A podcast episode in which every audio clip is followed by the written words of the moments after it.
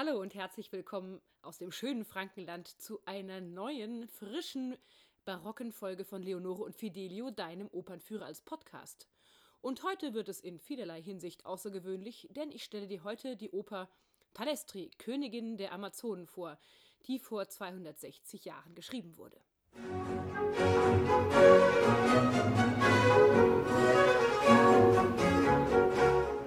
Besonders ist die Oper schon allein durch ihre Schöpferin.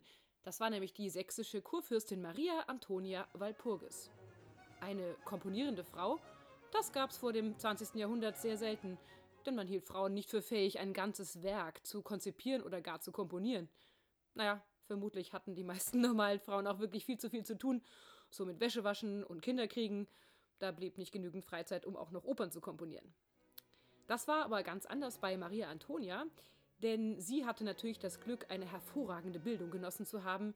Sie beherrschte auch mehrere Sprachen, unter anderem Polnisch als Nachbarland zu Sachsen. Sie konnte italienische Opern lesen und sprechen.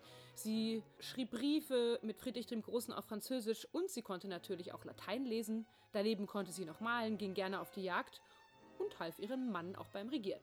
Aber sie hat bei Talestri nicht nur die Musik komponiert, sondern auch den Text selber geschrieben und Bescheidenheit ist eine Zier, aber weiter kommt man ohne ihr. Sie hat auch noch die Hauptrolle gesungen und das gar nicht schlecht, wie die Zeitzeugen berichten. Maria Antonia wurde 1724 in München als bayerische Prinzessin geboren und heiratete mit 24 den sächsischen Kurprinzen Friedrich Christian. Scheinbar war es wohl eine recht glückliche Ehe, denn immerhin hatten sie zur Zeit der Uraufführung von Talestri im Jahr 1760, da war sie 39, neun Kinder, wobei leider nur sieben davon überlebt hatten. Und die Kinder spielten auch mit bei diesem wunderbaren, absoluten High Society Hofevent Talestri in der eigens gebauten Oper im Dresdner Reithaus.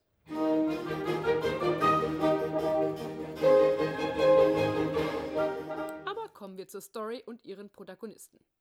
Einmal gibt es natürlich Talestri, Sopran, die angehende Königin der Amazonen. Diese sind natürlich ein rein weibliches Volk, wie man es so kennt und sie haben sich zusammengeschlossen, um sich vor den feindlichen Nachbarreichen zu schützen. Hauptfeind sind dabei die Skythen, die einen Feldherr namens Leako, Tenor haben, und den Königssohn Oronte, der von einem Countertenor gesungen wird.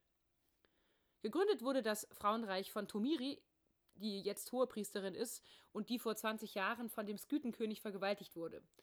Das weiß aber keine der Amazonen. Offiziell ist dieses Opfer nämlich verschollen. Und es gibt auch noch Talestris Schwester, Antiope, Mezzosopran. Die ist sicher vielen auch bekannt aus dem wunderbaren Film Wonder Woman, den ich dir auch empfehle, wenn du noch ein bisschen mehr über die Amazonenwelt wissen möchtest. In einer Barockoper gibt es immer viele Arien und Rezitative, in denen die Handlung dann vorankommt, wo der Text quasi sehr schnell gesprochen wird über die Musik.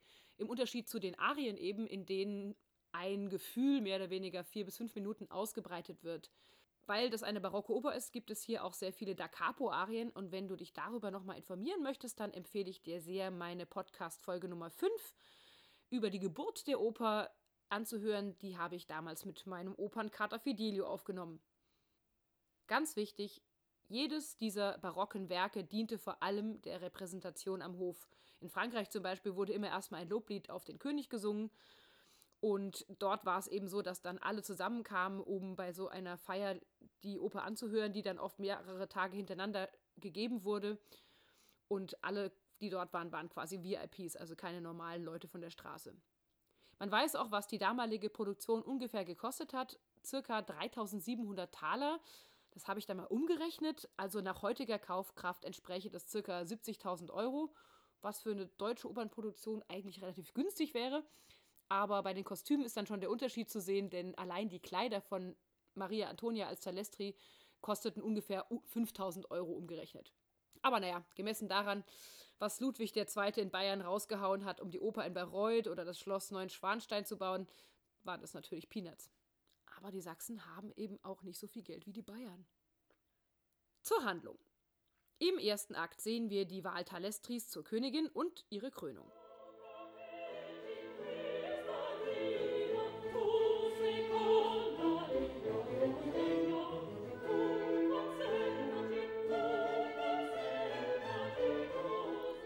Als hohe Priesterin freut sich, aber Talestri fürchtet sich, weil sie dabei allen Männern den Tod schwören muss.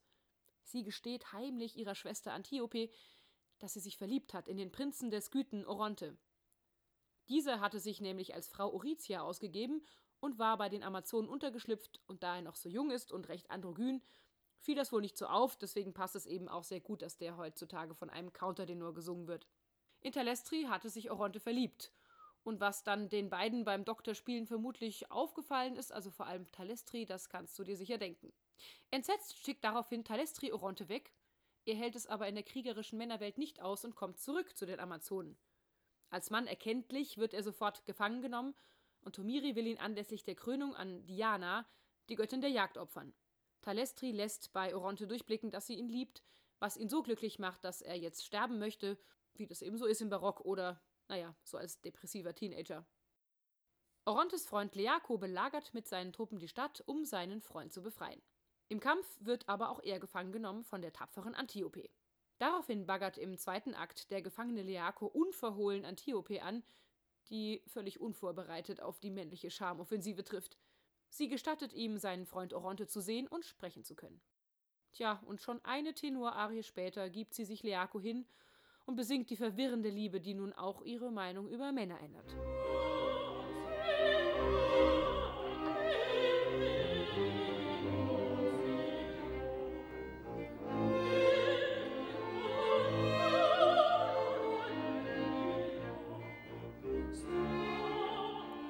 Tobiri allerdings fordert weiterhin die Opferung von Oronte, denn alle Männer sind potenzielle Vergewaltiger und gehören daher geschlachtet. Talestri versucht für beide Männer ein gutes Wort einzulegen, was Tomire völlig entsetzt. Sind denn jetzt irgendwie alle Amazonen verrückt geworden? Oder irgendwie Opfer ihrer Hormone? Talestri sagt Tomiri, dass nur sie die Entscheidungsgewalt hat, denn die Königin ist sie.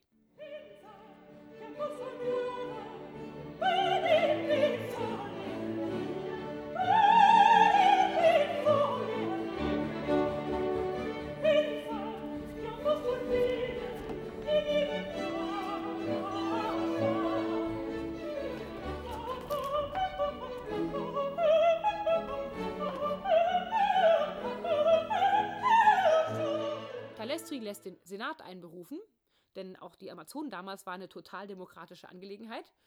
Eigentlich will sie da Tomiri bloßstellen, aber die ist nun auch nicht ganz doof und lässt daraufhin die Bombe platzen, weil sie das mittlerweile geschnaggelt hat, dass Oronte die Fake Oritia war und Talestri einen Lover hat und deswegen sowieso der Lover sterben muss. Wiederum wunderbar in so einer Barockoper. Kaum ist die eine Bombe geplatzt, kommt gleich die nächste, denn nun lässt Talestri verlauten, dass sie weiß, dass Oronte das Kind der vergewaltigten Amazone von vor 20 Jahren ist. Diese Amazone, die nun aber damals vergewaltigt wurde, ist nicht verschollen, sondern in Wahrheit, na, errätst du es schon? Genau, Tomiri. Ja, so ist also Oronte Tomiris Sohn, was diese natürlich total flasht. Talestri sagt, dass wenn die Opferung sein muss, dann kann es gerne Tomiri selber machen als Oberpriesterin, wenn sie das schafft.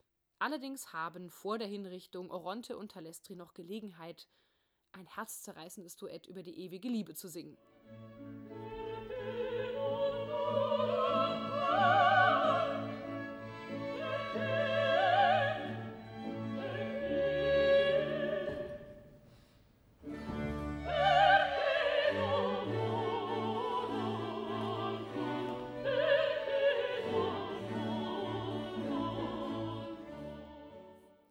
Nach der Pause im dritten Akt treffen wir auf Tomiri, die mit dem Schicksal hadert, ihren Sohn töten zu müssen.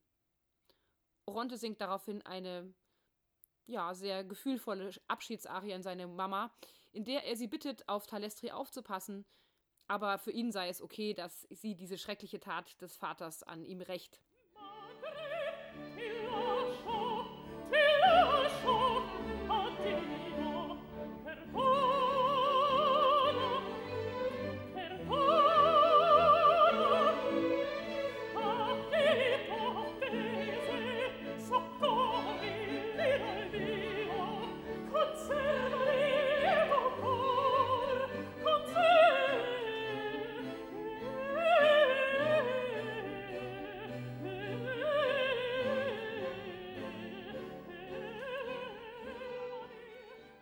Tomiri geht daraufhin mit Oronte ab, um ihn zu töten.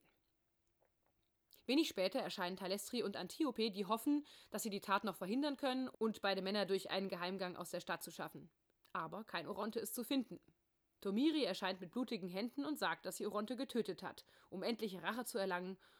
Und sie erinnert auch Talestri in ihrer folgenden Arie daran, dass Oronte schließlich nur zurückgekommen sei, weil er sie liebt. Demzufolge ist eigentlich eh Talestri an allem schuld.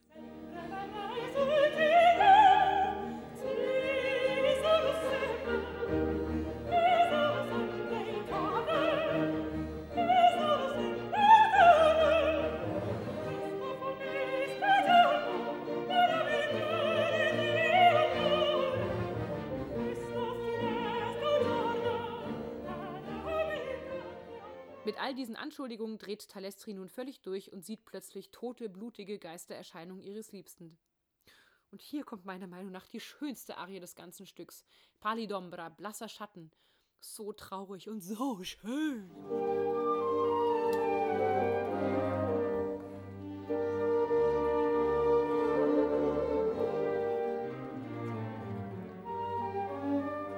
Maria Antonia hatte Komponieren bei Johann Hasse und dem Italiener Porpora studiert und nach neuesten Erkenntnissen hat sie die Musik selber geschrieben, was ihre beeindruckende Kreativität zeigt.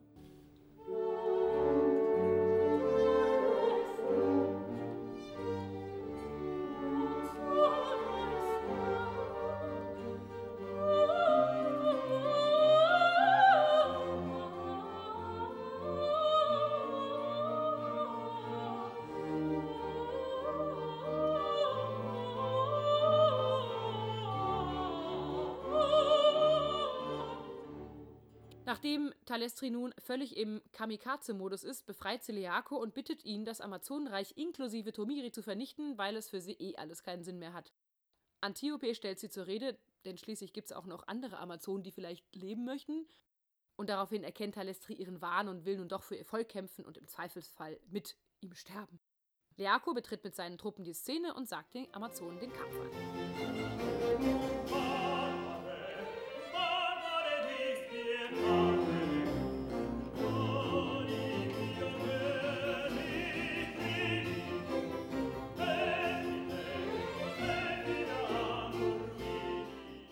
Vor der entscheidenden Schlacht gibt es aber den letzten Clou. Oronte ist gar nicht tot, sondern wurde von seiner Mutter Tomiri in Sicherheit gebracht. Und daher fordert er nun alle auf, sich miteinander zu versöhnen. Und so endet alles mit einem scheinbaren Happy End. Die beiden Paare versprechen die Versöhnung der Männer- und Frauenwelt und schwören sich ewigen Frieden.